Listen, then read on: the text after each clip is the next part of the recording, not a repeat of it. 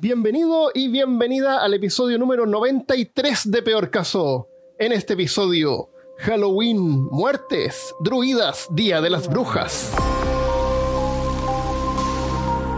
Hablándote desde los lugares más escalofriantes de Austin, Texas, soy Armando Loyola, tu anfitrión del único podcast que entretiene, educa y perturba al mismo tiempo. Junto a mí esta semana está Christopher Kovacevic. Quequitos, quien quiere un quequito. Candyman. tuturu. Tenía cancioncita así como Freddy Krueger.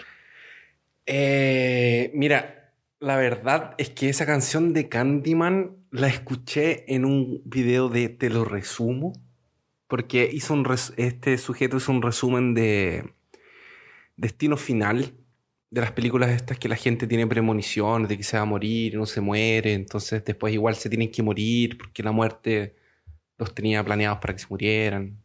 Se llama. Destino Final. Y hay como siete películas, no sé. Y uno de los personajes que está en casi todas las películas es Candyman. Y cuando este sujeto hizo el resumen, que es como chistoso, cuando salía Candyman, ponía esa música. Pero yo no sé si es la música de la película, pero salía. No creo. No creo que sea. Tampoco creo. Pero me sentí feliz en algún momento. Qué bueno. ¿Qué tenemos esta semana, Christopher?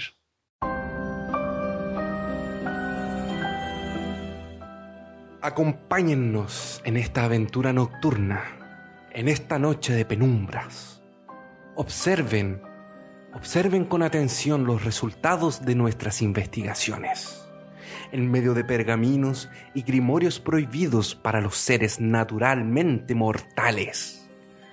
Escuchen con atención e intenten no perder la cordura. Escuchen un poco sobre esta fiesta.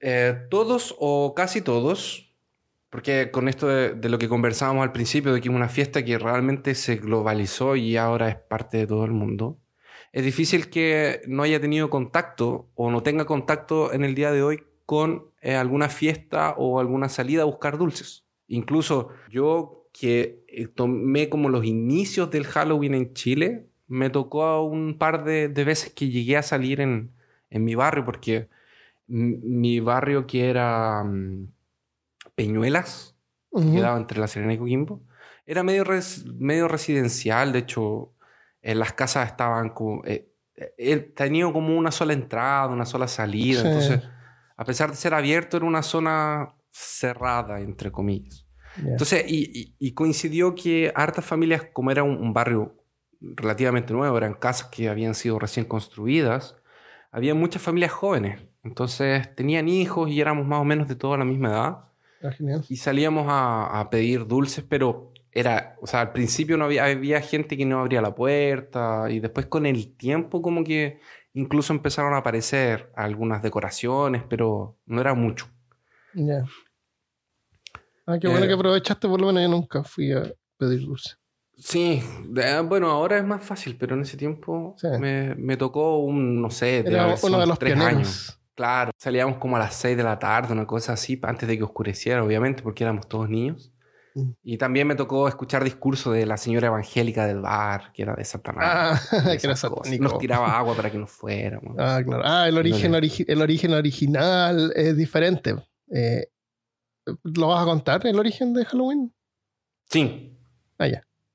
Mu- conocido en muchos lugares de Latinoamérica como el Día de las Brujas, en inglés es Halloween, que no tiene nada que ver con brujas, el nombre al menos. No. Tiene su raíz en el nombre de All Hallows Eve, que sería la víspera de los días de todos los santos o el Día de los Finados.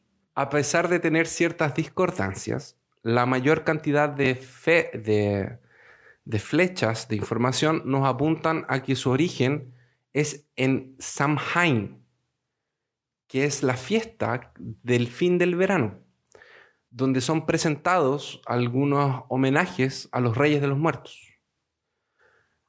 Por ahí, como a mediados del siglo VIII, la Iglesia Católica empieza a expandirse y va a tratar de cambiar esta celebración a, para el Día de Todos los Santos. Incluso ellos tenían una celebración que era en mayo, que era su Día de Todos los Santos. Y para poder absorber esta, esta, eh, el Samhain, ellos cambiaron esa fecha para noviembre, para que calzara con Mm, la fiesta de, de Halloween. ¿verdad? Para, y así de alguna forma empezar a competir con estos festivales paganos que estaban en, en- en Europa, porque no fue el único caso. En Navidad también fue así. Navidad era el solsticio de verano, o sea, la época en que se celebraba el solsticio de verano, ellos lo hicieron con- coincidir con Navidad y por eso Navidad es en, en- en diciembre. Es una estrategia que tiene que ver con integrar más de que prohibir. Ah, ok, ok. Porque ellos no tienen cómo fiscalizar todos los lugares de interior, por mucho que pongan iglesias y que lleven padres y que después van a, a tener, entre comillas, una inquisición. O sea, no entre comillas, va a, tener, va a haber una inquisición buscando ese tipo de, de herejías. No tienen cómo fiscalizar todo el tiempo todos los lugares al mismo tiempo. Entonces lo que la iglesia hace es tomar una postura parecida a la del imperio romano, que es integrar las costumbres Ah, y mezclarlas con cosas.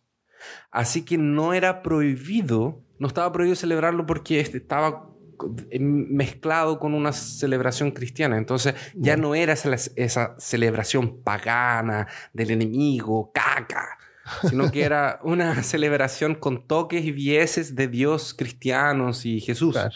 Entonces, por eso van mezclando las cosas. Esta tradición de el Ha- All Hallows Eve habría inmigrado durante el siglo XIX hacia los Estados Unidos desde Irlanda, cuando en ese país se pasó por una gran crisis de alimento y esto hizo que una gran inmigración de irlandeses saliera y llegara a los Estados Unidos. Por eso salían a pedir eh, dulce, porque no tenían comida. No, los dulces son por otra, por otra tradición, pero puede ser, puede ser. Fue cierto. Y fue en Estados Unidos que se integraron algunas cosas, o se inventaron algunas cosas, como el hecho de tallar un zapato, o sea, un zapato, un zapallo. Qué complicado. Qué complicado tallar un zapato, ¿verdad? Incluso el nombre original de la, de la calabaza es el Jack O'Lantern, O linterna de Jack. o linterna de Jack. Jack O'Lantern, creo que Jack O'Lantern. Sí. Y aquí es donde también surge el famoso eh, dulce o travesura, que sería el, el treat, or, treat or trick, ¿cómo se dice, Ujú. Armando? Treat or trick. Treat. or trick. Como, treat, treat es como es lo que uno le da a los perros, así como un, un premio. Eh, es como un, Un- beneficio, claro, como un trato, un- una galleta cosa de una Eso. Es como un, un, un regaloneo, un regalito. sí. Claro.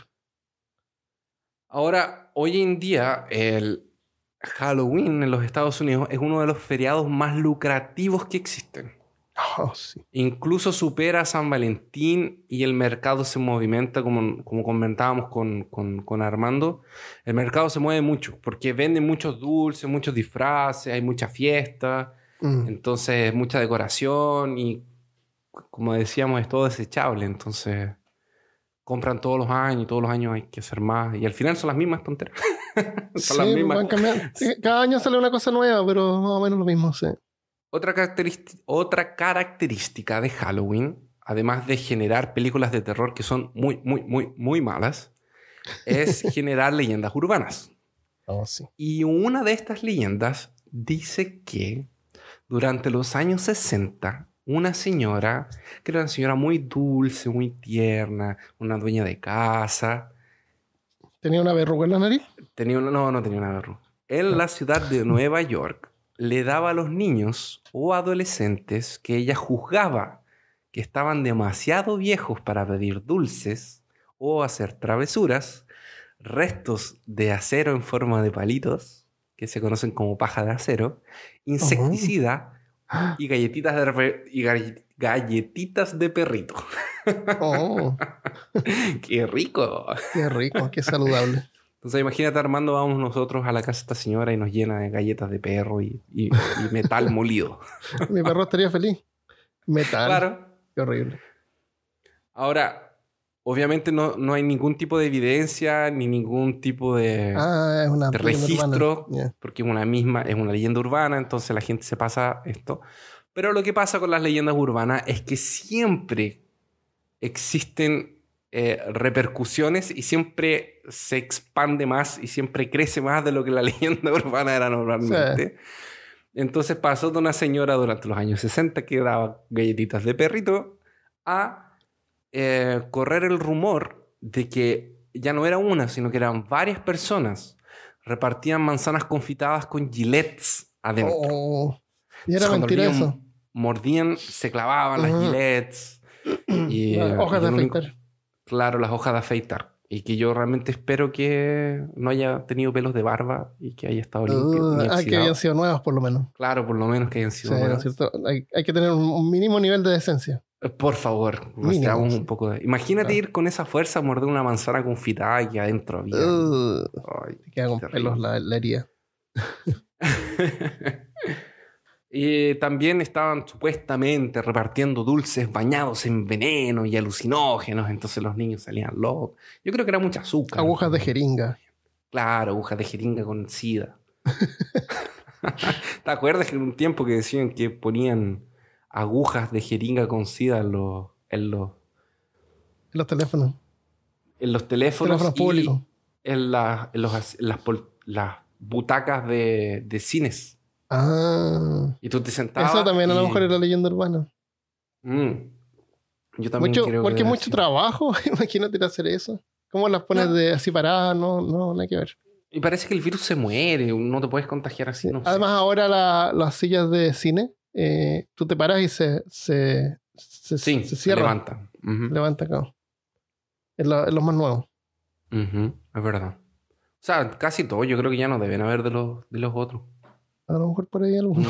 no he visto ninguno que tiene que ser muy antiguo, la verdad. Y eso ayuda a que todos la- la- los restos, así, la- las migas y todo eso de que la gente come, caiga al suelo y, y lo limpian. Es verdad, es más fácil. Todo mecanizado. Sí. ¿Tú recuerdas alguna cosa de Halloween? ¿Cómo fue tu experiencia cuando llegaste a los Estados Unidos y tuviste tu primer Halloween? Cuando compramos la casa, eh, lo primero que uno hace es como que, oh, ahora tengo mi casa, puedo decorar. O por Ah, fin puedo decorar de. Navidad y Halloween. y la primera vez que decorábamos, compramos algunas cosas plásticas como todos. Y compramos, eh, ¿cómo se llaman estas tumbas así como de, de espuma plástica? Ah, y, huesos, y huesos de plástico, claro, lápida, lápida Ah, huesos plásticos que los puedes como enterrar un poco. Y lo más producido era un, eh, un murciélago que tú cuelgas al frente de la puerta y cuando y detecta cuando alguien pase, como que prende los ojos rojos y abre las alas. Como animatrónico. Qué genial. Y eso, y ese año me acuerdo que parece que no pasaron a pedir dulce. A- Aquí pasó algo bien interesante porque como en Blumenau, que es la ciudad donde vivo hoy en día, eh, es una celebran Oktoberfest y el Oktoberfest aquí es el segundo Oktoberfest más grande del mundo. Creo que Mm, pierde solo para el de Múnich Wow. por el tamaño y la cantidad de gente que Ajá. se, que se moviliza. Sí, tú y- varias veces me dijiste que andabas en eso. Acá no lo. no. Sí, y hay pueblos y alemanes. trajes y clubes y cosas. El Halloween genial. pasa así casi que desapercibido. Ah, hay no así como colonias alemanas por allá. Colonias de, de nazis. De- claro, de hecho sí hay unas historias bien buenas Sí. que algún día vamos a Ah, contar. Así como llegaron los alemanes, dicen. Sí. Sí, Y vamos a hacerle un episodio a Schneider. ¿No? ¿Cómo se llama el chileno ese que estaba en la colonia Dignidad?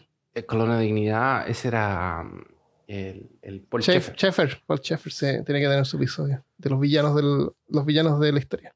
de la historia. E- Ese, ese logo era re malo. Sí. El, mm, entonces, como celebran Oktoberfest acá y hay desfiles, eh, todos, la ciudad entera se transforma en Oktoberfest. Entonces, Ah, no venden cosas de Halloween, tampoco hay fiestas, porque hay, la gente se concentra tanto en la fiesta de Oktoberfest que de hecho algunos pubs y algunos algunas discos, entre comillas, ujú. eh, no abren o cierran más temprano. Entonces abren, por ejemplo, hasta las 10 de la noche y a las 10 cierran porque la gente se va a la fiesta de, de Oktoberfest. Mm. Entonces en vez de disfrazarse usan Pero los, los Es trajes como, típicos de lo hacen así como, como en Chile para que hacen así como las la, las fondas. las las fondas. Es, sí, pero imagínate una fonda gigante. En fondas son así como unas carpas que ponen, fiestas así que ponen en cualquier lado. Como una, Ay, una, ay. una carpa con música y comida y hay mesas para Ah. sentarse. Sí, hay eso, pero, eh, pero está tan como elaborado a estas alturas porque tiene una... Hay un eh, lugar. ellos lo hacen hace muchos años. Que hay un lugar que tiene Ah, eh, salones, galpones. Ya, y, ya, ya. tiene, y tiene la, la villa germánica que se llama. Que Ah, entonces es si te voy a visitar un día tiene que ser en, Tiene en que ser en octubre. en octubre. Octubre es la mejor fecha. Entonces Halloween aquí pasó completamente desapercibido. Eso, Pero- eso, eso es como el conejo de Pascua, porque está como llegando el verano, se Ah. empieza a poner, ya, ya dejó de ser frío, se está empezando a poner más caliente, y es como que te da felicidad y sales a celebrar. Sales a- exactamente. Entonces, aunque no, aunque las fechas estén como invertas, invertidas en, eh, en el hemisferio norte y sur, igual celebramos de acuerdo a lo que está ocurriendo. Un poco lo que está ocurriendo. Pues, De hecho, a mí siempre me parecía ridículo que el viejito Pascuero estuviera tan abrigado en... Sí, pues, en- nada que ver. en- en- nosotros estábamos muertos de calor en, Sí. Chile. ¿Por qué? Ah, porque venía del Polo Norte. Porque venía Es que Polo igual él, Norte. él viaja a como Ah, a dos kilómetros de la altura. Sí, en, el- en la altura hace frío. Eh, A mí me pasó una experiencia en... en- mi tío vive en, en un edificio y en el edificio se organizaron para hacer la fiesta de Halloween porque también pasó que es un edificio nuevo y que hay muchas familias jóvenes, entonces muchos niños en el edificio. Entonces, el, como el, el condominio del edificio, el presidente, esa, esa gente, se organizaron y organizaron el, el, el Halloween y pusieron algunas reglas. Entonces, por ejemplo, los niños podían pasar solo entre las 6 y las 8 de la noche, por ejemplo, y solo por la escalera de servicio, por el, porque ellos tienen dos elevadores, un elevador principal, social, y el elevador de servicio. Entonces, si tú querías recibir niños y que te tocara la puerta, tú ponías alguna figurita, no necesitabas pero- poner una gran... eh, Algunas, algunos signos ahí que estabas participando. Exacto, son un papelito, alguna cosa, los niños ya venían a entender porque obviamente iban con los papás, se hacían grupos. Y había uno, que de hecho mi tío me mandó el video, que fue un desgraciado, que hizo la puerta de él, la, le puso un montón de... eh, de chiches y, y tenía telas de araña y tenía eh, eh, vampiritos y tenía todo. Y cuando llegan los niños, apaga las luces, abre la puerta de su casa lentamente y empieza a salir humo.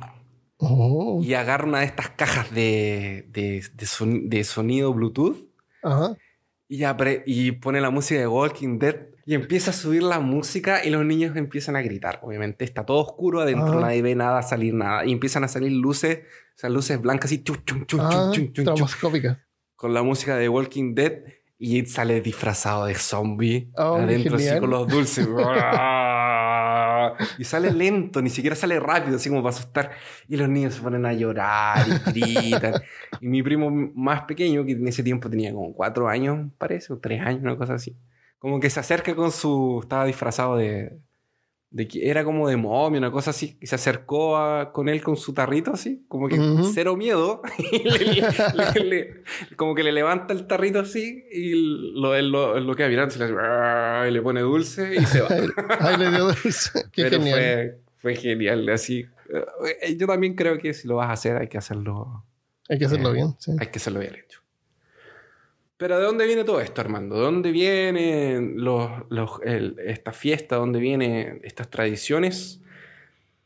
Es más antiguo de lo que creemos, o de lo que nos podríamos... eh, tampoco es tan milenar, pero es una tradición muy antigua. Como hemos estado hablando, esto viene de un festival. ¿Los dinosaurios Eh, salían a pedir dulce? Los dinosaurios salían a pedir No. dulces disfrazados de cavernícolas. Los cavernícolas dulce. Los pueblos celtas, que yo voy a explicar quiénes son, dividían su año en cuatro feriados importantes. Nuestro año nuevo, que es el día 31 de diciembre, ellos lo celebraban en la fecha en la que hoy, según nuestros calendarios, sería el primero de noviembre. Entonces ellos cambiaban de año del 31 de octubre al primero de no- de noviembre de nuestro calendario actual. El calendario romano. Exacto, que no es, no es el calendario que tenían en ese tiempo, obviamente. Y malditos romanos que nos romanizan con todas sus costumbres y sus días y sus, su política, todas sus cosas, malditos romanos. Ahora, rápidamente, según Wikipedia, Esos caminos y, y baños. claro, potable. esos, esos baños, horrible, esos horrible. No se puede vivir ahí. Claro, Y cultura y arte claro, y ponerle No. sobrenombre a la gente también a romano. y ropa. Y la ropa, esa ropa. Esas armaduras también, el ejército. Claro, y el pan y el. Conquistar, conquistar. por ahí. Claro. Pero bueno. Eh, según Wikipedia, hay en dos párrafos, bien cortito. ¿Quiénes eran los celtas? Creo que yo lo quise decir bien cortito porque creo que es importante porque siempre hablamos, no, los celtas, los celtas, los celtas, y los celtas es una cosa que es mucho más abrangente. No sé si abrangente es la palabra en, Nunca he escuchado esa palabra. Entonces no debe ser Palabra no detectada. Palabra no detectada. Abarca o de amplio alcance. Ah, como abarcante. Es como completo, integral, amplio. Es como que abarca. Ya. Entonces, Es abrangente. es porque el término de celta ah, es, es- tiene un amplio alcance en su significado. Ya. Es, un- es- abarca muchas cosas en un periodo de tiempo muy, muy, muy grande. Entonces, más o menos para eh, tener una idea que no es simplemente estos hombres de cabellos largos, eh, barbudos y que se pintaban y hicieron Stonehenge. Ujú. Eh, traje una pequeña definición alguna vez, tal vez podemos hablar de los celtas. Pero celta es el término utilizado por los lingüistas y los historiadores para referirse, en un sentido muy amplio, al pueblo o el conjunto de pueblos de la edad de hierro que hablaban las lenguas celtas. Ya. De ahí Eh, salta. es- Ah, tiene sentido. Exacto. En este sentido, el término no es tanto por lo étnico ni lo arqueológico, pues muchos de los pueblos que hablaban lenguas célticas, como los goidelos de Irlanda, nunca llegaron a participar de algunas corrientes materiales eh, culturales. Ahora, existe un concepto más restringido de este término, del término celta, que se refiere, en este caso, a los llamados celtas históricos, que es de los que estamos hablando nosotros hoy en, en el podcast.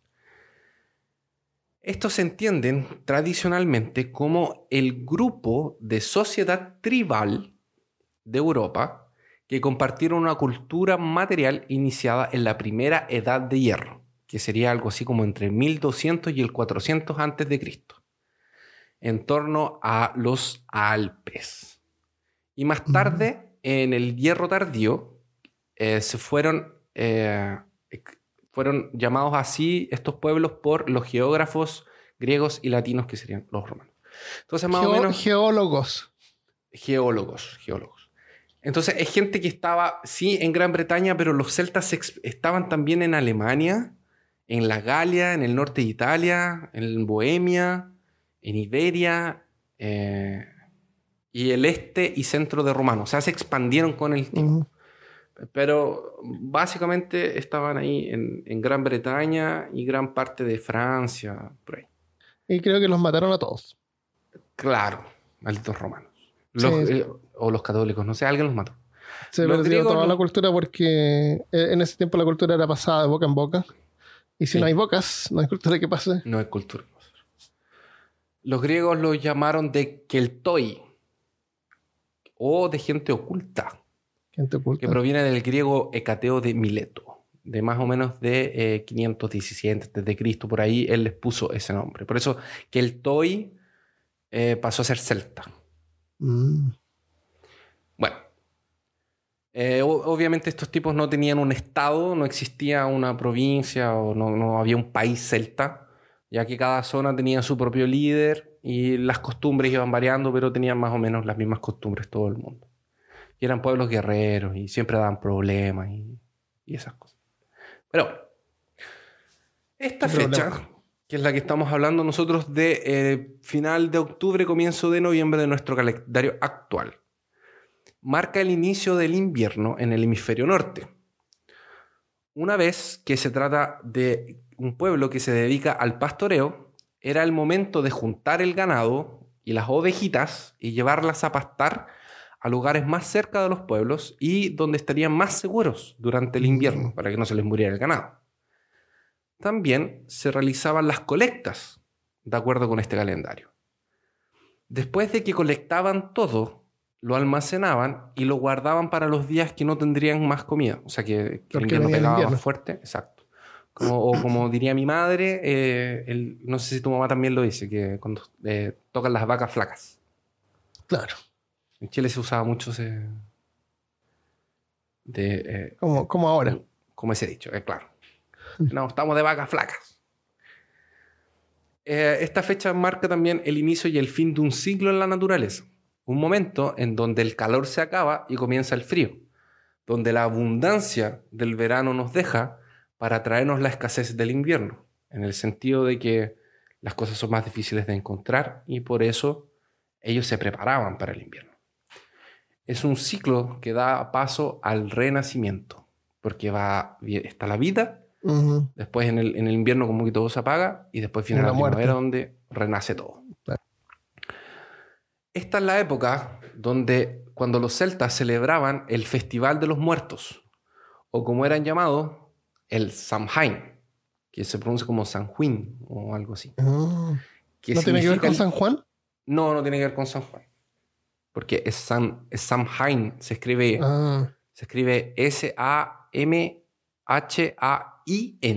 Samhain. Me, me, imagino que se pronunciará Sam. Samhain. O sea, algo así. Que significa literalmente fin del verano. Se acabó el verano, no hay más verano. Se el calor, los mosquitos, ahora invierno. Esta es la celebración más significativa para los celtas.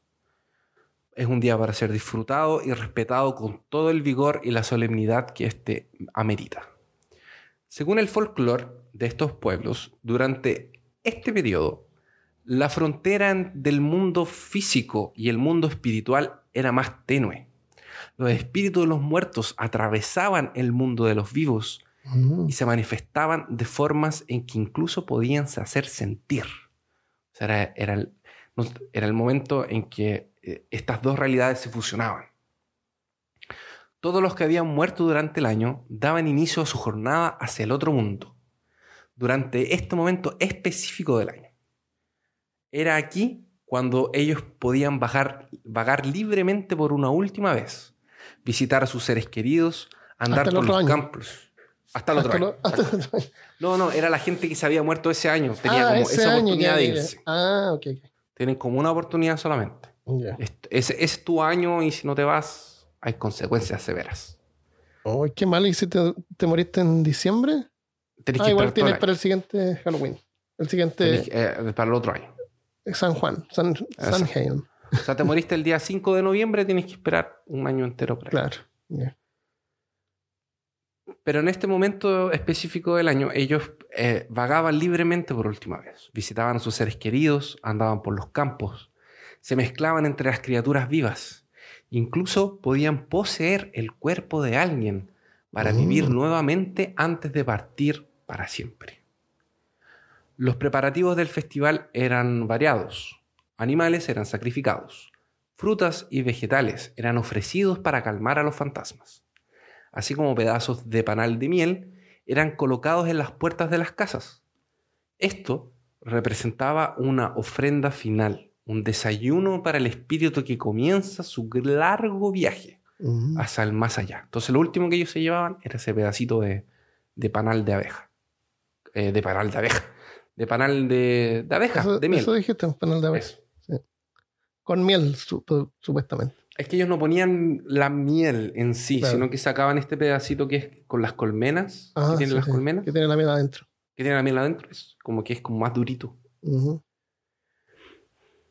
Era costumbre encender grandes fogatas en honor a todos los muertos de esta gente. Para iluminar la noche y dejarla menos opresiva. Porque no había iluminación eléctrica. Ah, y en invierno. Claro, se oscurecía más temprano. Entonces se oscurecía más temprano Tal vez si no estaba estrellado no había mucha luz, si no había luna. Luna llena. Luna llena también. Todo esto, este, es, todo este proceso, mm, mm, cuando yo lo estaba escribiendo y lo estaba leyendo, me dio como una sensación de melancolía. Oh. Me imaginé así como un final de, de algún episodio triste de anime, de anime eh, donde hay como música triste o, como Enya, así como... Música de, céltica de, triste.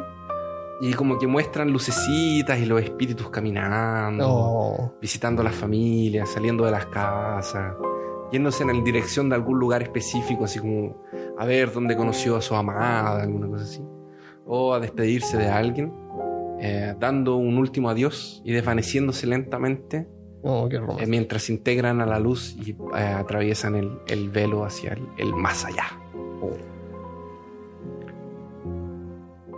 Con el final de las fiestas, luego de que toda la danza y el canto y el fuego se había acabado, eh, se apagaban todas las luces, dejando todas las villas en total obscuridad.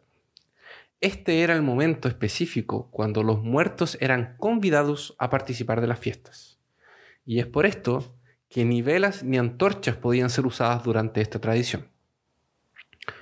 Cuando un espíritu estaba aferrado a su vida terrena, cuando estaba tan aferrado a sus gustos, a sus amores, y, él se negaba completamente a partir, los espíritus se transforman. Se transforman en fantasmas, en apariciones, en muertos vivientes. Y Mm. cuando esto sucede, te asustan y te asombran con sus lamentos para siempre. El espíritu de una persona asesinada brutalmente, de una persona desaparecida o de una persona ahogada y también de los que se suicidaban, eran los que frecuentemente se recusaban a partir. Y... Eso, yo sé por qué pasa eso. ¿Por qué? Porque cuando te mueres, tú te quedas, tu fantasma queda con la ropa que tú estabas vistiendo ese día. Es verdad. Y no les gusta la ropa que tenían ese día. Se quieren cambiar. Claro.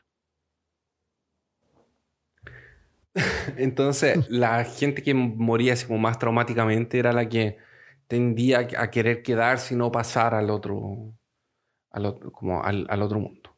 Durante el Samhain, las criaturas sobrenaturales como los demonios, las brujas, las hadas y los duendes podían manipular las apariciones, cargándolas de sentimientos como el resentimiento, la amargura y la Mm. violencia. Y los espíritus eran libres eh, para ir a la celebración y para, proporcion- para eh, esparcir el caos y la tragedia y la destrucción. Mm. Entonces estos seres sobrenaturales eh, son los que... Los espíritus no son malos, según la tradición. Son otros seres que los impulsan o que los obligan a, a, a- a- a- a hacer maldades, por hacerlo de alguna cosa. Después de que todas las luces finalmente eran apagadas, las personas evitaban por cualquier motivo salir de sus casas. La posibilidad de encontrarse con algo perturbador y peligroso eran impresionantes. Y por eso todos se quedaban quietos en sus casas. Evitaban incluso el hablar y comer para no llamar la atención de los espíritus chocarrones. O sea, lo de mejor los- era dormir debajo de la frazada. Exactamente. Se tapaban todos con sus sábanas de, de oso y dormían. Claro. Como todas las celebraciones que no tienen que ver con los cristianos, Halloween no fue la excepción. También sufrió cambios y adaptaciones a través del tiempo. Así fue cuando las personas que hacían misiones, que me imagino que son misionarios, Misioneros. misioneros, gracias, los misioneros cristianos trataron de alterar las prácticas de los pueblos celtas. ¡Oh! Llegaron los cristianos armando. Era todo paz y tranquilidad hasta que la nación del fuego atacó. Claro. Bueno, esta asimilación del Halloween fue antes de que algunos conocidos como San Patrick o San Columcille iniciaron sus programas de conversión en masa en Irlanda y en Francia. Así que existió una casta en ese tiempo, en Irlanda, en Francia y en esa parte de Gran Bretaña de los celtas, que era una casta de sacerdotes. Esto era antes de que llegaran los cristianos que practicaban una religión muy elaborada y secreta. Mm.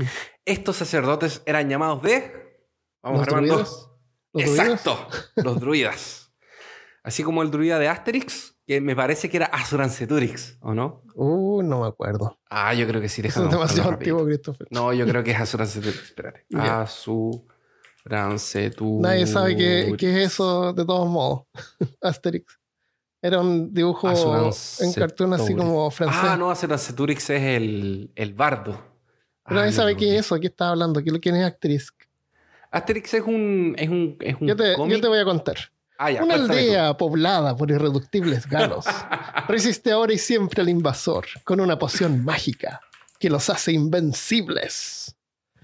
Eh, Asterix era, un, era como el Capitán América. ¿Cierto? Era Así como el de Lucha, ¿no es cierto? Pero cuando había que pelear, se tomaban unas pociones y los hacían súper poderosos. Sí, Asterix se tomaba una poción, ¿te acuerdas? Sí, se tomaba una poción que era la poción mágica, que se llamaba Sí. así, la poción mágica, La poción mágica que los hace invencibles. y los hacía invencibles y muy fuertes. Claro, y su amigo Olaf, ¿Olaf se llamaba el, el gordo? No, Obelix. Obelix, claro, era como el gordito simpático, así típico. Es que Obelix no podía tomar poción mágica porque cuando era un bebé, cuando era un niño, se cayó adentro de una marmita llena de poción. Ah, Entonces, él era fuerte siempre. Exacto, la- el efecto de la Ah. poción para Obelix era permanente. Ya, ya, ya. Ah, ¿por- ¿Y por qué de ahí a las bebés no los, no los un- untaban? Ah, y de ahí apareció el, eh, el bautismo. Ah, no. no sé. Ese es Obelix. El- sí. Y creo que iban a eh, hacer una película, parece. de Obelix. No, sí, hay varias películas. Hay varias Ah, ya. películas ya. Ya. Está, hay hartas películas animadas, hay una 3D y hay unas en personas también. Y Ah. Asterix, Ah, verdad, se parece que la vida era mala. sí, hay una antigua y parece que después hicieron otra. Pero el druida se llamaba Panoramix. Panoramic, sí. Ah, y ahora me acuerdo del druida, ya. Era como Saruman. Sí. Igual a Saruman. Era como Sí. Saruman, exactamente. Ya. Sí, yo les recomiendo que, que los busquen. Es, es de 1960, eh, Asterix. Súper antiguo. Em, y tenía un, un, eh, un perrito que se llama Ideafix.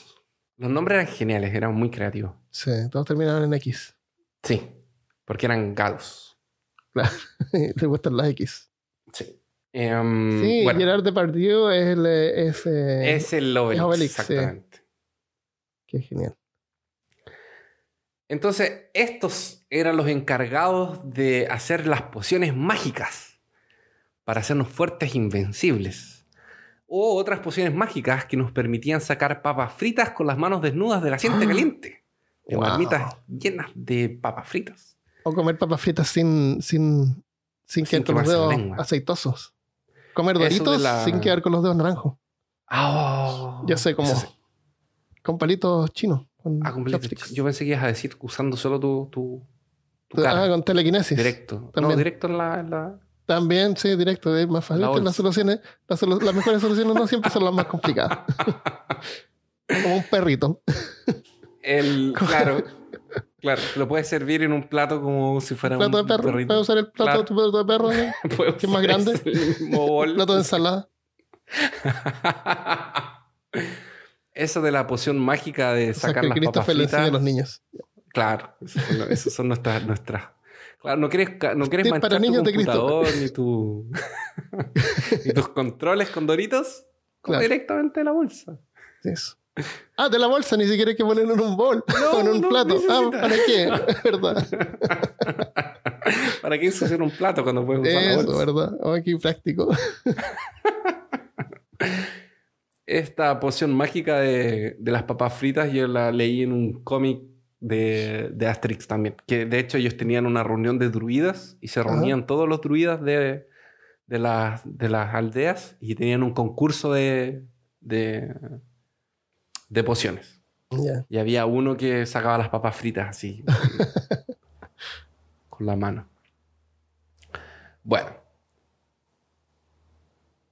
Como líderes religiosos, especialistas en rituales y fuentes de sabiduría, los druidas eran extremadamente respetados. Entonces esos eran exactamente los que le- los católicos iban a, los cristianos iban a apuntar y a tratar de- de sacar. Sus decisiones eran la ley y eran incluso respetados por los jefes tribales y por el pueblo. Por todo el respeto y el temor que causaban, eran como los Jedi, pero sin los sables de luz. Eran como los Jedi de, lo- de los celtas, Ajá. pero eran como... Para que los cristianos pudieran establecer sus creencias, tendrían que lidiar con los druidas. Y no solamente eso, sino que tendrían que ser influenciadores lo suficiente como para desacreditarlos y reducir así su influencia en los territorios.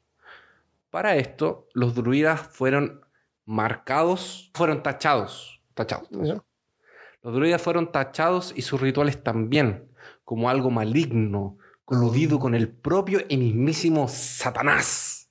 ¿Y los droides quién es ese? Exactamente. ¿Qué es eso?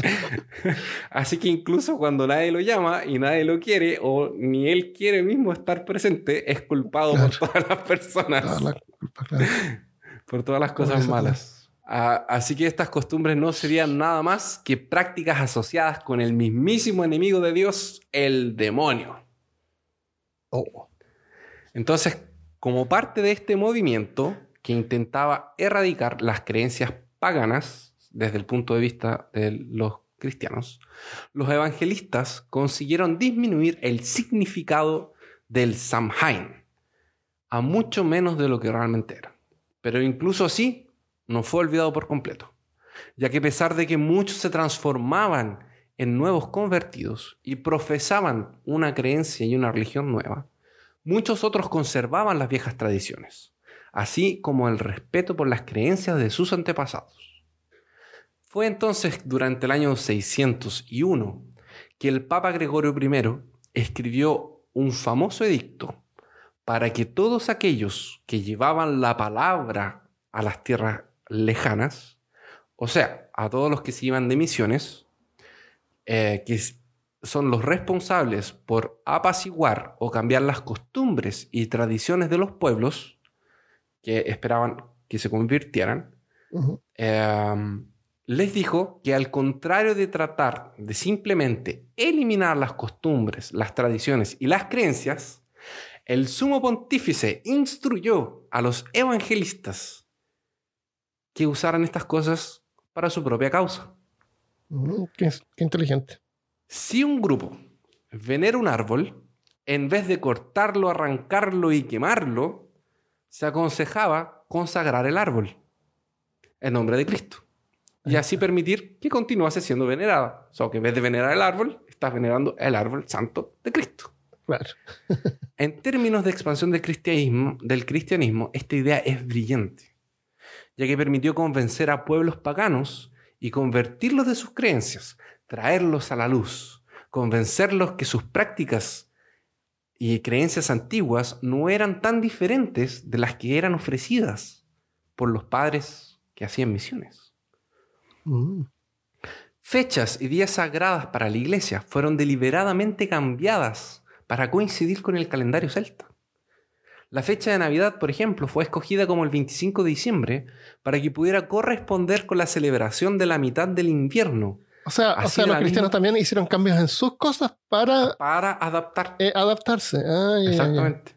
Así, de la misma forma, el día de San Juan pasó a ser celebrado el solsticio de verano, que era el que me preguntabas tú, el día de San Juan, el día de, ver el, demonio en el... es que ahí siempre me acuerdo, porque en, Chile algunos hacen cosas así creepy en, claro. en San Juan personas. Como ir a sentarse, claro, como ir a sentarse bajo no, No es que lo hayas relatado en otro ah, episodio. claro. Así que lo que hacían era, era eh, hacer una integración. De hecho, los romanos hacían eso mucho. Cuando llegaban y conquistaban algún lugar, eh, ellos les permitían que continuaran. Eh, por ejemplo, los romanos llegaban a un pueblo y los pueblos adoraban, no sé, al árbol entonces les decían, los romanos decían, ok, nosotros tenemos este panteón de reyes, o sea, de, dioses. Ustedes son permitidos de continuar adorando su árbol, pero tienen que pagar. Em, pueden tomar también nuestro panteón de dioses junto con su árbol. O sea, son cosas que son compatibles. Lo único que tienen que hacer es pagarnos impuestos. claro, eso es todo. Era, era básicamente lo que... Ahora los cristianos fueron un poco más incisivos en ese sentido porque cambiaban fechas, iban manipulando todo para que encajara incluso con las celebraciones de ellos. O sea, se metían a la fuerza. Claro. Em, el problema es que Samhain era especialmente permeado por un contexto sobrenatural, que era todo lo que conversamos de los muertos y etc. Ah. Eh, es un feriado difícil de ser celebrado desde una perspectiva, desde... perdón es un feriado que es muy difícil de ser celebrado desde una perspectiva cristiana. Especialmente con tanto espíritu que está dando vueltas por ahí y haciendo maldad. tratando de, justamente irse al cielo y no quedarse acá en, la tierra. Los primeros cristianos que registraron estas fiestas las clasificaron como rituales malignos y perniciosos. Oh. Que es muy conveniente. ¿Qué quieres que te diga? es muy conveniente que, ellos lo hayan visto de, esa forma. Como algo maligno. Como algo maligno. Eh, esta fecha era la más aterrorizante del año.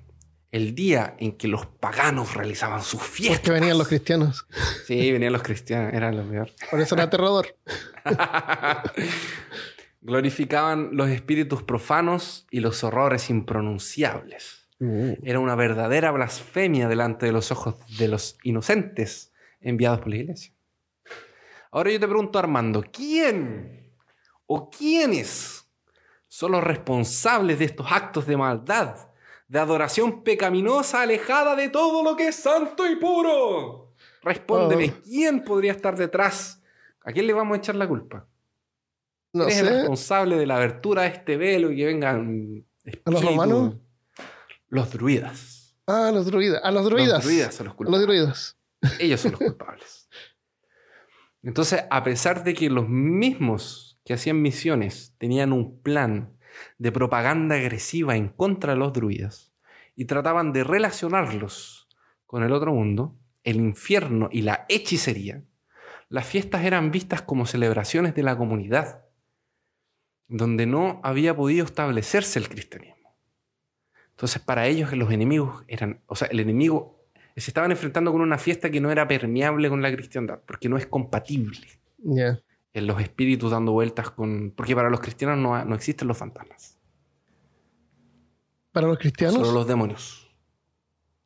Ah, No hay- no, el se espíritu se va al cielo o Sí, se va al no, infierno. no, sí, se queda aquí en la tierra ni hay un purgatorio. Claro. Por eso es que no hay ningún cristiano que crea en fantasmas. Por eso no debería haber. Eh, Claro. Se supone que lo que sí hay son demonios y ángeles y esas cosas. pero No Ah. debería haber espíritus. Ya. Incluso en ciudades, muchos que muchos, perdón, incluso en ciudades, muchos celebraban el Samhain, indiferente de que estos mismos que estaban celebrando el Samhain frecuentaban las misas y realizaban la comunión. La solución, mira qué creativos son, fue adaptar el Samhain a una fecha específica del calendario cristiano, que sería el Día de Todos los Santos. Mm. Así, este pasó a ser celebrado como el día primero de noviembre. El feriado honraba, como lo dice el mismo nombre, a todos los santos, todos los mártires cristianos, especialmente a todos aquellos que no tenían un día específico. Entonces, todos los que no tenían día, a- de todos los santos. Porque el hay más de objetivo- 365 nombres. Ah, o sea, exacto. santos, santos. Exactamente. Entonces, el objetivo era gradualmente sustituir el Samhain hasta desaparecer para siempre. Eso, Obviamente. eso no me acuerdo cuando, cuando chico la gente como que te decía feliz santo. Ahora ya no, Sí, ya no, ya no. nadie sabe cuándo es su santo. Es como casi como zodiaco. Lo pasaban hasta en las noticias. Al final de las lo noticias decían los, Oh, el santoral. el santo del día siguiente. el santo Claro, ¿Te el, acuerdas? santo, no? el santo era, cada día era el santo de, una de un nombre. Entonces San. San, eh, Christopher. Oh, bien. eh, Era San Cristóbal. Entonces la gente sabía qué día era su santo y, Sí. y le saludaban. El saludaba. Y había gente que incluso recibía regalos. Sí. Y yo reclamaba, ¿por qué qué yo no tengo santo si no hay San Cristóbal? ¿Te imaginas como una... Yo me imagino esto como un consejo, así como una reunión, así como si fuera un equipo creativo y está como los obispos y están todos así como rascándose la cabeza. Y, y uno le- es como que ah, yo te preguntaba si Ah, hermano como el, como el Armandus". meme, el meme ese que tiran a alguien por la ventana. Es como y alguien te pregunta, hermanos Armandus, no tenemos más celebraciones. ¿Qué hacemos? Nos acabaron los santos. Celebremos nuestros ya. nombres. Claro, y ya usamos a Jesús dos veces. ¿Dos veces? ¿Por qué dos veces? Sí, porque estaba Navidad y estaba ah, el- verdad. la Ya Semana Santa. de nuevo. Entonces, lo- Claro. ¿qué es lo que vamos a hacer? De ahí alguien Sí. se levanta y dice, Eh. vamos a hacer un megazord de santos. Entonces votaron todos los santos del mismo. Claro. Juntaron a todos los santos para celebrar juntos. Pero, pero, para variar, cuando quieres hacer algo que algo desaparezca o se extinga, este en realidad toma más fuerza y se instala más y mejor. Las viejas creencias asociadas a Samhain nunca se fueron totalmente, nunca fueron olvidadas por completo. El poderoso simbolismo de los muertos viajando es una imagen que realmente nos queda en la pupila. Es muy natural para nuestra psique humana imaginar eso, ab- absorberlo, asociarlo, eh, eh, tenerlo como algo nuestro. Es, tan nuestro que es muy difícil reemplazarlo con un nuevo concepto abstracto de honrar santos católicos, reconociendo que alguna cosa debería ser aumentada al Festival de Todos los Santos, la Iglesia le dio una nueva abordaje. O sea, después de cambiar todo lo que cambiaron, se dieron cuenta que aún así no estaba funcionando, entonces un nuevo abordaje. Durante el siglo IX, esta vez lo que hicieron fue establecer una nueva fecha y el día 2 de noviembre es el Día de Todas las Almas, un día reservado para la oración por las almas de los muertos, aquello que hoy conocemos como el Día de los Finados, Pero, pero nuevamente el día 2 de noviembre. Ah, ese sería el Halloween. El- ese sería el día del, de exacto. El día, o sea, además de todo lo que ya habían hecho, le pusieron más una cosa. Este intento de redefinir las creencias no tuvo tampoco el resultado esperado. Oh. El Día de Todos los Santos también es conocido como el All Hallows o de, Ha- de Hallows como Hallowed de, de Iron Mm. Maiden. En el sentido de, de santificado o de sagrado. Continuó siendo un día en que honraba las tradiciones celtas. El día anterior al festival es de intensa actividad, tanto humana como sobrenatural. Las personas continúan recordando esta fecha como un festejo relacionado a los espíritus, fantasmas y a los muertos. En este momento me di cuenta de que en realidad la celebración tiene más que ver con el Día de los Muertos que pasa en México. Sí, Porque eso estaba comen, pensando. Porque, Bailan, se disfrazan. ¿Y sabes qué, Christopher? ¿Qué, ¿Qué pasa cuando llega el invierno? Te resfrías. Te resfrías. Pero hoy en día te tomas unas pastillas y se te pasa, te abrigas. Pero en ese, antiguamente la gente se moría, eh, era más fácil morirse. Sí, una gripe Entonces cuando mata. apenas empezaba a llegar el invierno, un montón de gente seguramente moría. Ajá. Los más viejos también se, se iban porque se, se, se- resfriaban, cualquier cosa. No había medicina. O sea, la medicina más encima te mataba. Si es que. Y si estaba nevando. Por eso que horrible. los O sea, también se- eran tan seguramente apenas llegaba el invierno, un montón de gente moría. Y por eso es que está tan, tan como ligado el Día de los Muertos con gente muerta. Porque la gente, Por- cuando la gente muere. Por eso que, y por eso que las familias también eran tan importantes. Por eso que se casaban tan jóvenes también. Sí, pues porque Que ya los no el- pasaban de los ellos, 30 ¿no? años. Aparte de que no tenían un- una expectativa de vida muy, muy alta, Claro. ellos, eh, el, el núcleo es lo que los mantenía vivos. Sí. Entonces, es, es, es eh, eh, tener hijos te mantiene vivo. Porque te Claro. ayudan en el invierno, te ayudan con la ropa, te Por eso ayudan la gente tenía la mayor cantidad de hijos posible. Entonces la gente tenía constantemente hijos. o Más sea, encima se morían la mitad, se morían se al moría un montón de gente. se moría la mamá. Ajá. Entonces Sí, era... La muerte era mucho más común que ahora. Estaba escuchando un podcast de unos españoles, que es un podcast de historia, y ellos eh, estaban hablando sobre los vikingos y cómo era importante las mujeres en la sociedad y cómo es importante el núcleo familiar. E incluso cómo es importante que la mujer tuviera hijos constantemente. Casi que un Mm. embarazo atrás del otro. Que eh, parece que estaban eh, todo el tiempo Embarazada. embarazadas. Porque Mm. los hijos son los que te mantenían. Son los- Sí. es tu mano, tu, tu fuerza, tu mano, tu, tu mano de obra. tu- Esclavos. Exacto, eran tus Sí. hijos, entonces tenías que tener hijos. Pero bueno, ahí eso es otra reflexión. Ya, para hay, una, hay un documental bien bueno en Netflix de- se llama Norseman sobre los Mm. vikingos. Muy bueno. Yo lo recomiendo. Norseman. Northman, sí, es un excelente documental. Casi tan fiel como Vikings. ¿Lo viste? ¿Lo viste? Sí, lo vi. Es buenísimo. Van a hacer una tercera temporada. Las personas continúan relacionando la fecha eh, con ofrecer comida y dulces para alegrar la Ah, de ahí tristeza viene de la la, la ofrenda de los dulces. Exacto. Subsecuentemente, All Hallows Eve o Halloween pasó a ser llamado Hallow Evening o tarde sagrada, Ajá. que a su vez pasó a ser hoy el Halloween. Entonces, de All Hallows Eve se pasó a llamar Hallow Evening, que se pasó a llamar Halloween. O sea, los Mucha niños representan a los muertos que murieron el año pasado. Ellos los se seres queridos muertos que... Claro. Cuando tú le das dulces a los niños, tú le estás dando ofrenda a tus seres queridos que murieron. Para que se vayan. año. para que viajen al más allá. Sí. No para que se vayan porque quieres que se vayan, sino que para que ellos Sí, emprendan para su viaje. no se queden. Porque el problema Ah. es que si no pasan el velo, se quedan, pues quedan. Es que tú no, te puedes, tú no te puedes estar muriendo y esperar a que haya un bus ahí que te lleve al cielo o un Uber. No. Eh, una vez al año nomás hay un avión grande que llevan a todos Es- juntos al cielo una, una- vez por y- año. Y mira, y piensa, es mucho más eh, práctico. Claro. Porque es una vez al Sí. año. Entonces, una vez al que año que esperar un año. Un año no es nada eh, comparado con la eternidad. Exactamente. Entonces lo mejor es esperar. Y así van todos juntos al, al cielo. Eh, no te alejes mucho también. el primero de noviembre. Eso. Muchas entidades sobrenaturales se tornaron asociadas al Hallow, al All Hallow.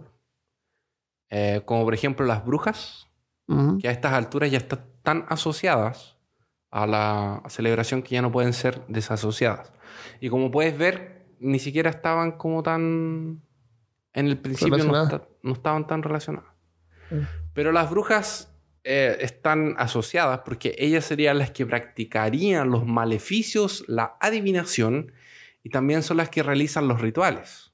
Los fantasmas y las brujerías son recordadas en la noche de Halloween, como sucedía en la época en la que Europa era una Europa, entre comillas, pagana, que era antes de la Europa de que llegara el cristianismo.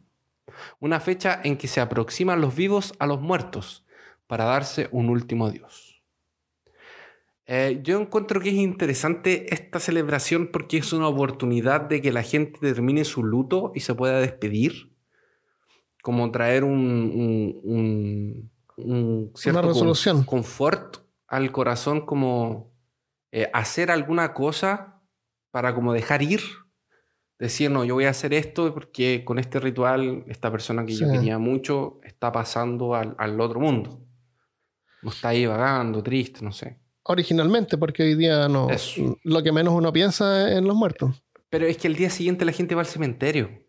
Ah, los que lo celebran. Exacto. Completo. Porque es el día de todos los santos. Exactamente. Porque el. Halloween es en la noche, la gente sale a pedir dulce y tal.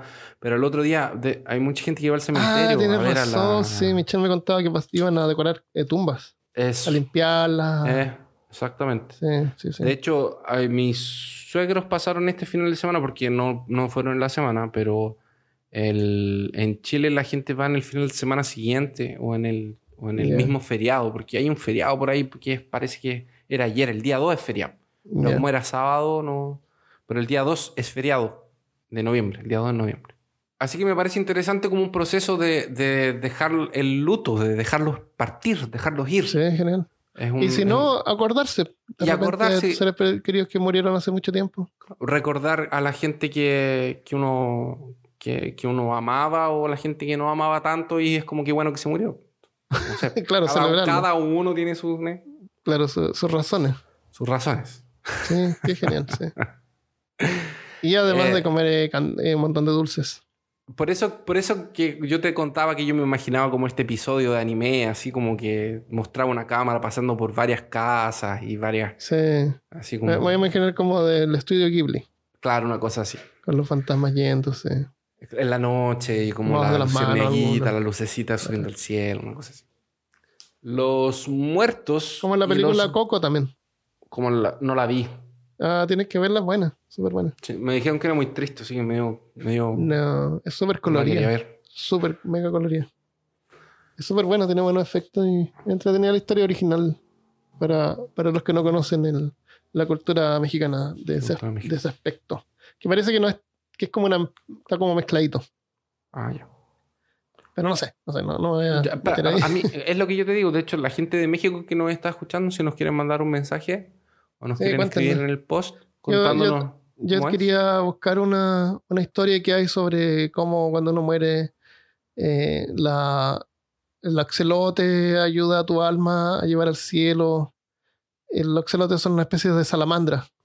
Ajá. Y, y aparecen así como unos perros. Este perro eh, sin, sin pelo mexicano. Hay como una especie de. Una raza de perro mexicana. El chihuahua No, se llaman perros sin pelo. sin pelo. Ya. Perros sin pelo mexicano. Búscalos, son bien odiosos. Eh, y, y si fuiste malos con los animales, como que te castigan, parece. Sí. Ah. Deben ser tiernos, pero se ven, ah, se ven súper eh, Se ve Terrible. extraño, pero Sí. pobrecito. No tiene Tienen las orejas paradas y. Y deben pasar frío. Pobrecito. Pero sí, en México hay una raza de perro única. Según esto, hay cinco razas de pelos, hay cinco razas de perros sin pelo. Encontré un video de. de Hay uno que tiene un, un mohawk en la cabeza. Exacto, hay uno que tiene como un, como, como un moac. Un- eh, blanco. Un tomahawk. Parece un perro. Entonces, los muertos y los ghouls también continúan participando y están entre las criaturas más temidas de la noche. En la vieja Inglaterra, quequitos eran asados y ofrecidos a extraños que golpeaban las puertas en medio de la madrugada.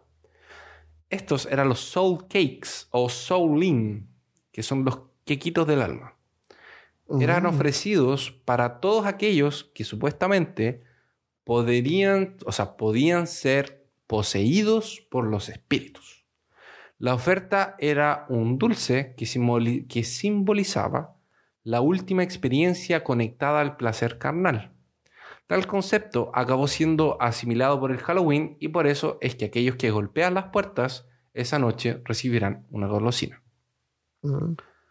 Virtualmente todas las tradiciones eh, que es- están presentes en Halloween se remontan a prácticas celtas que son contemporáneas al festival del Día de los Muertos.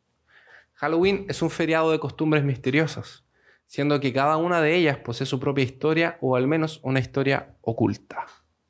Oh. Los disfraces, por ejemplo, pueden ser rastreados hasta los primeros siglos de la era cristiana, cuando los seres sobrenaturales supuestamente se vestían con las ropas de quien querían hacerse pasar. Así Ah, evitaban asustar demasiado a las personas.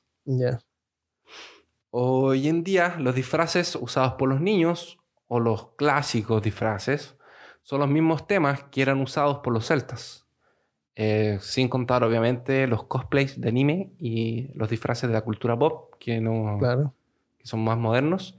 Estoy hablando de los esqueletos, los fantasmas y las brujas. Mm. Incluso la tradición de dar manzanas, una costumbre que era eh, originalmente agraria, se conecta a la buena colecta, a la buena colecta. Y tallar los zapallos con cara de Los zapatos. humano, los zapatos, claro, las calabazas con cara humano son remanentes de Samhain. Los zapallos con sonrisas siniestras sirven para alejar a los fantasmas y evitar que aquellos que querían marchitar las plantaciones funcionan como los espantapájaros. Espantapájaros. Por eso que el espantapájaros también tiene cabeza de, de zapallo. Pasta. Ah, claro. ¿Sí? Ya. Ah, por eso. Por eso. Por eso que el jinete sin cabeza tenía una cabeza de, de calabaza ¿Por qué no tenía cabeza? con fuego. Eso, porque no tenía cabeza. Entonces él se puso una de, de calabaza. Hoy en día, Halloween se convirtió para muchos en un, pasami- en un pasatiempo de adulto. Una oportunidad en que hombres y mujeres, y no solamente niños o niñas, pueden usar disfraces y pueden frecuentar fiestas a la luz de las velas con danza y música alta. Calabazas con sonrisas siniestras se destacan en los patios de las, de las varias casas como recuerdos de esta fecha festiva. Los niños andan por ahí vestidos con disfraces, pidiendo dulces, prometiendo consecuencias malvadas, malditos vándalos, para quienes los nieguen. Pero el no famoso trick nada or malo. treat que hablábamos al principio. Que también está conectado a la costumbre celta de tirar maldiciones a todos aquellos codiciosos que no compartieron la dulzura de la vida con los que murieron. Todas estas costumbres ancestrales son retratadas por las personas que alegramente continúan celebrando el Halloween, como una manera de desafiar las convenciones y de provocar al sistema. El Halloween no es maligno, como algunas personas quieren hacerlo parecer. Estos cristianos no desisten nunca, Armando. Incluso ahora que tienen forma de evangélicos, Oh. de señoras evangélicas que te tiran agua porque estás pidiendo dulces. Esta fecha no tiene nada de malo, no tiene nada de aterrador, como lo, como lo vimos desde una perspectiva un poco sí. más eh, cultural. Es una simple celebración de la muerte y un simple e indiscutible hecho de que la vida es así. Nos ayuda a despedirnos y a recordar a nuestros seres queridos. Y a los que no tanto, también. Genial, me encantó. Eso. Muy bien. Ah, me parece que ni siquiera dicen trick or treat, porque vienen los niñitos chicos todos temerosos porque los papás los empujan a ir a pedir dulce. Ah, bueno. Y van y se ponen ahí. Eh, acá en, el, en, la, en la noche cierran eh, una calle en el centro y hacen Ujú. fiestas y están todos los pubs y la gente va disfrazada y es para adultos. Así que se puede Ah, esperar eh, eh, cosas, disfraces más sexy. Claro, con Eh, menos ropa. Claro, y generalmente no hace tanto frío acá. Claro, menos disfraz. Disfraces con menos es que es más barato, hay gente que no tiene dinero. la- yo he Ah, visto sí. niñas así que, que seguramente son pobres, no tienen dinero y tienen que Que tienen que estar usando el mismo disfraz que tenían cuando claro. tenían 10 años.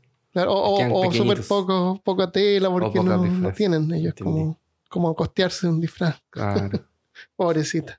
Pobres. Ah, pero este año hizo harto frío, estamos con un frente de, de invierno acá, así que tu frente de, de frío Y ha estado bien helado. Ahora se va a empezar a poner mejor.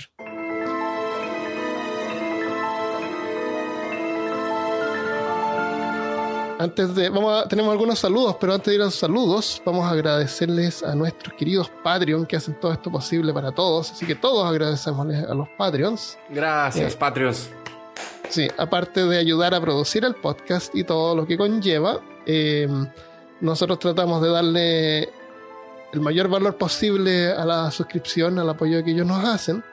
Así que por eso es que estamos tratando de tener este after podcast, after podcast que vamos a tirar al final, que lo van a escuchar si es que están suscritos a Patreon, que lo pueden hacer desde un dólar al mes, que es como, como no sé, uno va a un restaurante y tira así una propina de 5 dólares. Un dólar. No, Claro, va a hacer me- un Uber, te dan una propina de 3 dólares es que más es un dólar para, para, para peor caso. Así que mientras más eh, apoyo tengamos, mejor. Y esta semana le vamos a dar la bienvenida y le mandamos un saludo a Sergio Olmedo.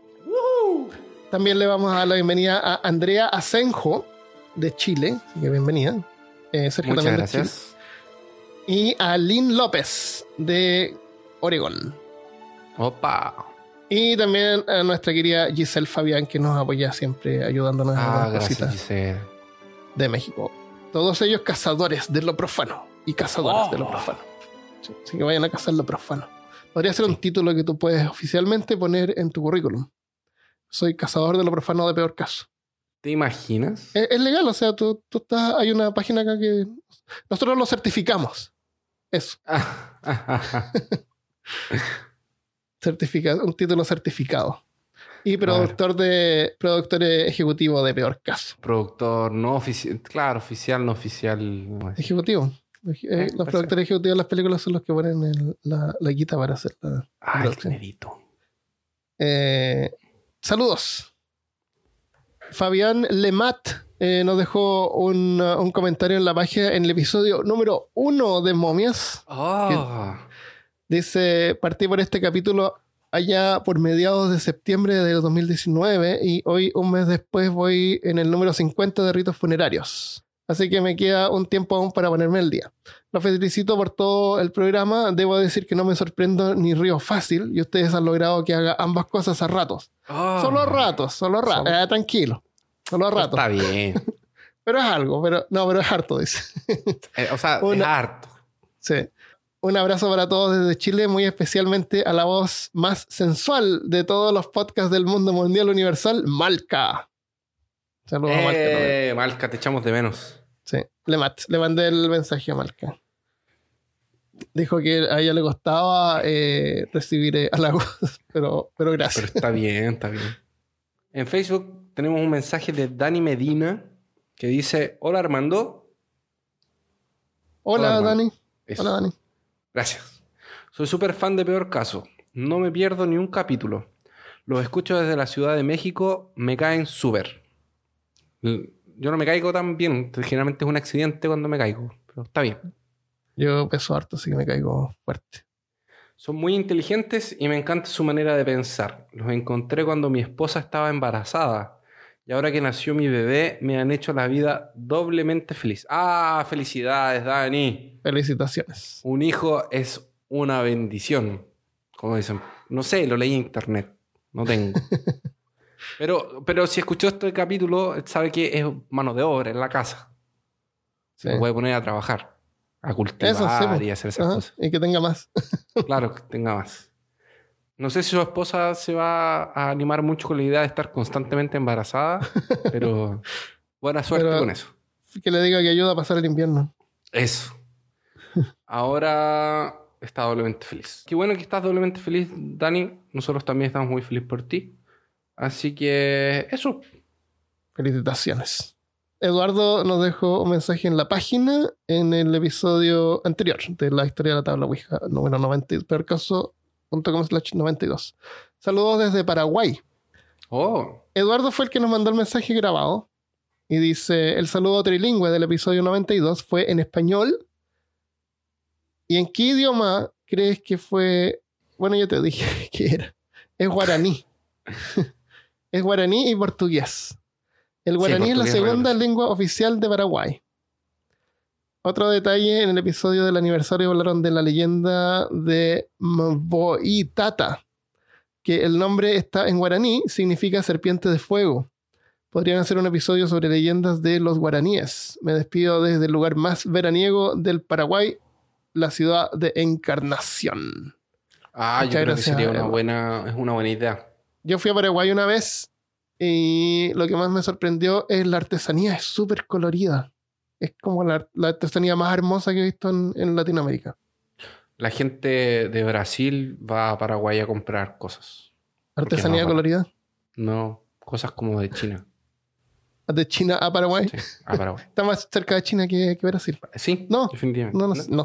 Gracias, Eduardo, por la aclaración. Muchas gracias, Eduardo. Eh, en YouTube nos dejaron algunos comentarios. Gracias a todos. Nos ha ayudado mucho que nos comenten el video.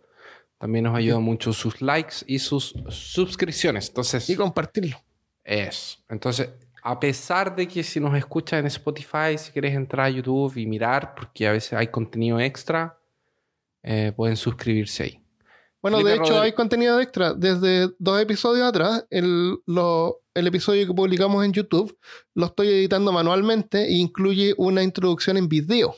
Así que si quieren ver nuestros rostros, Cada episodio puede- hablando alguna va- vamos a hacer una. Vamos a abrir el episodio con una- un saludo en video. Y en el último episodio eh, hicimos una prueba de poner imágenes. O sea, cuando estamos hablando y mencionamos Es algo, verdad. aparece la imagen ahí. Es verdad. el, como para verlo en forma más interactiva, porque hay gente que le gusta escuchar el episodio en YouTube o de repente en el trabajo lo puedes poner en una ventanita chica, qué sé yo. Sí. Eh, de todas maneras voy a tratar de que todas esas imágenes que aparecen en YouTube estén también disponibles en la página para no tener que escucharlo dos veces. Eh, Felipe Rodríguez nos eh, comentó aquí, mientras escuchaba, me tenía muy inquieto este podcast. Parece que puso jaja, pero en vez de apretar la A, apretó la S. Ah, ah, aquí al ladito. Me estaba pasando las medias películas. De nuevo, ponerse con la S en vez de la A. Muy bueno. Gracias muchachos, son unos cracks. Postdata. Estoy leyendo Sapiens, de animales a dioses. Sería genial que hablaran acerca de ese libro. Saludos. Sí, yo lo busqué, me encantó, así que estoy viendo para. No sé, yo creo que lo voy a comprar en audiolibro para escucharlo mientras eh, manejo. Oh, Y me di bien. cuenta que la versión en español dura dos horas más la que la versión en inglés, pero más- vi que está. Porque el español es como. tiene más palabras, no sé. Sí, es más largo. Nos Sí. demoramos más en decir las cosas. Sí, Este podcast en inglés duraría 15 minutos, 15 minutos. Eh, pero es más barato en, en español, así que lo voy a comprar en español. Andrea Uber también nos dejó un mensaje que dice: Qué buena que pongan imágenes. Ya escuché el episodio en Spotify, pero lo estoy escuchando de nuevo acá para ver las imágenes. Gracias por escucharlo. La introducción buenísima también. Gracias, Andrea. Era justamente Gracias, lo que necesitábamos sí. decir. Muchas gracias. Entonces, ahora eh, dejamos el episodio hasta acá. Muchas gracias por escuchar, espero que les haya gustado. A mí me gustó mucho lo que preparó Christopher, así que muchas gracias. Me gustó, me quedó esa imagen ahora, de algo, en vez de haber sido algo como, no sé, pues, de fantasía con los disfraces y todo, ahora quedó alguna, una visión melancólica de Halloween, con los espíritus yéndose al cielo. Así que, no sé, gracias supongo. Eh, ya no es creepy, ya no es así como Ya no es Eh, como- divertido. claro, escalofriante. Ya no es escalofriante. Y para los que están inscritos en Patreon pueden seguir escuchando desde ahora. Vamos a ir al After, after Pod donde dejamos correr los micrófonos y comentamos algunas cosas al azar relacionadas con el episodio o no. O no. Y algunas películas y sugerencias. Así que nos vemos la próxima vez. Adiós. Candyman. Uh, uh, uh, uh.